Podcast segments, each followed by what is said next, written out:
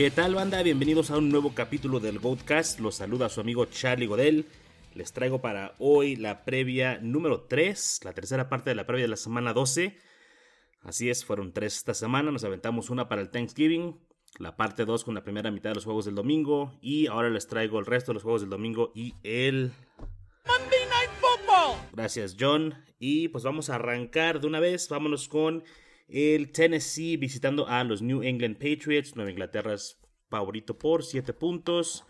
El over-under es de 43 y medio. Uh, no veo aquí mucha utilidad en jugadores de fantasy. Realmente nada más veo a Ramondre Stevenson y Damien Harris. Me gusta más Harris en lo personal, pero están parejones. Creo que ambos pueden ser un running back 2. Y Hunter Henry, que es dentro de la bolsita de tight utilizables. Si nos vamos posición por posición, revisamos primero los quarterbacks. Ryan Tannehill para mí esta semana es un sit. Y Mac Jones puede ser un quarterback 2, pero realmente no estamos perdiéndonos de tantos quarterbacks esta semana. Así que no creo que sea necesario que vayan con él. Ahí ustedes chequenle. Yo pienso que hay por lo menos unas 15, 16 opciones mejores que Mac Jones. Los running backs, Foreman y Hillard. No quisiera tener que arriesgarme con alguno de estos, la verdad, para el juego ah, de Tennessee y Nueva Inglaterra. Mm, nos puede pasar lo mismo que con Tony Jones donde puede tener el volumen alguno de estos dos, pero no necesariamente la producción, entonces mejor no arriesgarnos. Va a estar ausente AJ Brown por parte de los Titans. Eh, tenemos entonces a Chester Rogers y a Westbrook y Kine de receptores. Si tuviera que arriesgarme con alguno sería con Westbrook y Kine, aunque de preferencia pues igual no jugará nadie de este, de este equipo, ni los Titans. Jacoby, uh, Bourne, Aguilar por parte de los Patriotas son wide receivers utilizables como flex en mi opinión pero párenle de contar ahí. Bien, banda, pues vámonos con el siguiente juego que son los Chargers visitando a los Broncos. Tengo a los Chargers favoritos con 2.5 puntos. A 47.5 es el over-under. Herbert va para adentro. Eckler, Keenan Allen. Eh, Mike Williams creo que todavía se puede utilizar ahí como un wide receiver 2 bajito, pero la verdad es que esta temporada después del bye...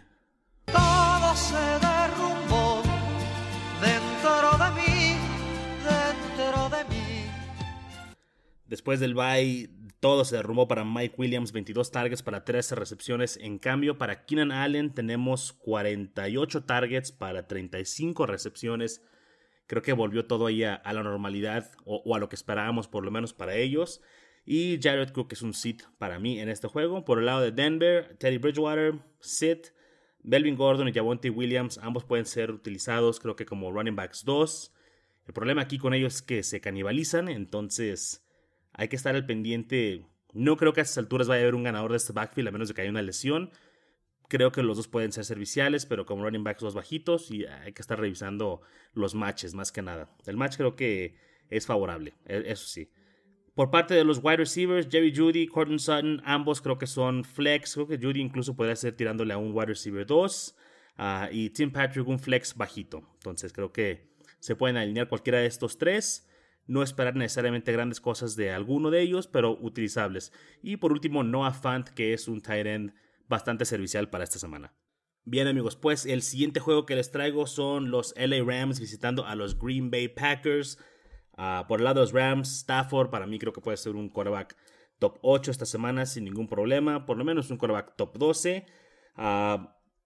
Por el lado de los Packers, Aaron Rodgers tiene una lesión en eh, uno de los dedos del pie, pero creo que eso no le va a limitar para lo que él hace. Si bien es un quarterback móvil, ya no es tanto como lo era antes, no depende tanto de sus piernas. Creo que no es necesario preocuparnos por ahí. Creo que también puede ser una buena jugada para esta semana Aaron Rodgers. Si nos movemos a los running backs, Daryl Henderson va para adentro, es un running back 2, creo que es sólido, su producción está ahí, no hay que temer. El lado de Green Bay sí es un poquito más difícil con la situación de AJ Dillon y Aaron Jones. Ah, está practicando Aaron Jones. Pareciera que puede jugar. Yo no estaría muy seguro de ello. Yo jugaría a Dillon, juegue Jones o no, porque creo que ese va a ser el caballo de batalla de los Packers. Pero uh, sí le quitaría un poquito de puntos si juega Jones. Yo incluso a Jones no me arriesgaría a jugarlo en mis ligas. No, no creo que lo vaya a alinear. Creo que es mejor irte con alguien que tenga el, el backfield ahí de tiempo completo. Wide receivers, tenemos a Cooper Cup fijo como un 1, a Davante Adams igual por el lado de los Packers. OBJ puede ser un flex, aunque confío más en Van Jefferson. Los tengo los dos en rangos de flex, pero creo que Van Jefferson tiene un poquito más de experiencia ya con este equipo y hace más uh, el rol de Robert Woods que OBJ, pero ambos pueden ser un flex. Por el lado de los Packers, además de Davante Adams, creo que MVS puede ser utilizado en un caso desesperado. Mm, Randall Cobb y Lazard creo que preferiría no tener que alinearlos. Y por último, los tight ends, Tyler Higby dentro de la bolsa utilizable de tight ends para streamear. Y por Green Bay, de Guara, ah, no gracias. Creo que es mejor ir con algún otro como Tyler Conklin o Hunter Henry o alguno de estos. Bien, banda, el siguiente juego es Minnesota Vikings visitando a los San Francisco 49ers. Tengo a San Francisco menos 3, over-under de 49. Uh, Kirk Cousins, alineable, es un quarterback sólido. Eh, no se habla mucho de él por el simple hecho de que es Kirk Cousins, pero muy sólido. Es un quarterback 1 para mí en, fantasy. Uh, Jimmy G, streameable, quizá, quizá no, no sé. Por ahí lo tengo en el mismo rango que Mac Jones, pero mm, pues no dependen tanto de él. Entonces, al, igual que Nueva Inglaterra, claro, dependen más de su equipo o de sus corredores, de su juego terrestre. Entonces no sería alguien que quisiera streamear, pero no te va a matar tampoco. Ah, los running backs, Dalvin Cook, no tiene mucho que decir ahí. Por el lado de San Francisco, Elijah Mitchell y Jeff Wilson, ambos pueden ser running backs 2. Yo creo que si Elijah Mitchell está sano, él va a ser el líder de este backfield. Jeff Wilson tiene un par de semanas donde ha podido mostrar algo y no lo ha hecho. Entonces yo creo que Mitchell sigue siendo aquí el, el principal corredor. Pero Jeff Wilson también te puede dar producción. Y el problema aquí es Divo Samuel, ¿no? Como pasando ya a los receptores. Divo Samuel también está corriendo el balón, está comiéndole ahí a, los corredores de San Francisco. Como wide receiver, pues está genial, ¿no? Tienes producción tanto por aire como por tierra con Divo Samuel. Es un wide receiver 1 para mí. Y bueno, ya quedándonos ahí con San Francisco, Brandon Ayuk puede ser un flex. Del lado de Minnesota, Justin Jefferson es un wide receiver 1. Ah, Adam Thielen puede ser un wide receiver 2 sin problemas. Mm, y con upside, ¿no? Por lo de los touchdowns. Por último, los Titans, George Kittle, top, creo que está ahorita otra vez dentro del top 5 de Titans sin ningún problema. Y Tyler Conklin completamente alineable. Bien, el siguiente juego son los Cleveland Browns visitando a los Baltimore Ravens. Baltimore es favorito 3.5 puntos. Over-under de 47. Lamar Jackson must start. Yo pienso que va a ser una semana muy buena para él. Uh, Caso contrario para Baker Mayfield, hay que sentar a Baker Mayfield, no, no volverlo a jugar hasta nuevo aviso. al que sí hay que jugar es a Nick Chubb. Creo que Nick Chubb es siempre un start con ah, los Cleveland Browns, aunque regrese Kareem Hunt. Yo no estoy listo para alinear a Kareem Hunt, por cierto, hasta no ver qué tipo de rol le van a dar, qué tipo de producción. O sea, cuánto volumen más bien. El rol ya sabemos lo que es, pero cuánto volumen le van a dar porque viene siendo una lesión. Entonces, para mí, si lo quieren poner ahí como un running back 2 bajo, porque es lo que tienen en su equipo. Me parece perfectamente bien, pero como un flex aún no estoy preparado para alinearlo. La razón es porque preferiría poner a un wide receiver en el flex. Por el lado de Baltimore, uh, es un, sit, pero tengo que mencionar Devonta Freeman, creo que es el líder de este backfield. Latavius Murray está ahí detrás de él. No quisiera tener que alinear a ninguno de estos, pero Devonta Freeman creo que por ahí puede estar dentro del top 30. No sé si eso le sirva de algo en su equipo, pero creo que iría con él. Y a los wide receivers, Jarvis Landry, flex muy bajo. Prefiero no tener que alinearlo, prefiero a cualquiera de los dos receptores de Baltimore, ya sea Hollywood Brown o Rashad Bateman, que a los otros tengo como flex esta semana, pero mejor que Landry, sin duda mejor que Landry. Por ahí Landry lo veo igual que Watkins, y, no es tanto ni siquiera el problema con ah, Landry per se, sino es Baker. Baker no, no lanza el balón a sus wide receivers. Uh, bromeamos el otro día que donde quiera que va Baker Mayfield hay aire, aparentemente hay vientos muy fuertes porque pues no, no le llega el balón a sus receptores, entonces es mejor no tener que, confiar ahí en él. Por último, los tight ends. Austin Hooper es un sit para mí del lado de Cleveland. Por el lado de Baltimore, uh, Mark Andrews, yo lo tengo como el tight end 1 para esta semana. Vamos a ver si cumple por ahí, pero obviamente, definitivamente un must start el señor Mark Andrews. Y por último, vámonos con el Los Seattle Seahawks visitan a los Washington Football Team. Washington es favorito por un punto. El over-under es de 46.5.